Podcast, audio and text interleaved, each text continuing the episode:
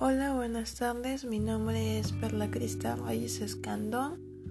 Soy de segundo B. Eh, estamos en mecatrónica.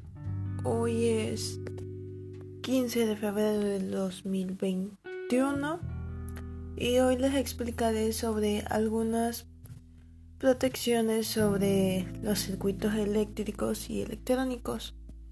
Bueno, ¿qué equipo de protección se debe utilizar en un circuito eléctrico o electrónico?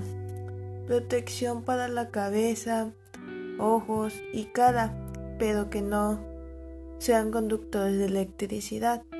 Ropa y guantes de goma y zapatos o botas con suelas de goma. ¿Qué instrucciones hay que seguir antes de empezar a trabajar con electricidad?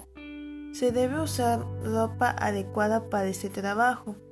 No usar en el cuerpo piezas de metal, por ejemplo, cadenas, relojes, anillos, etc.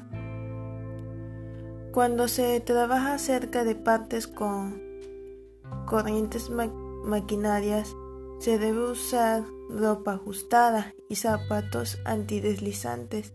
De preferencia, trabajar sin energía.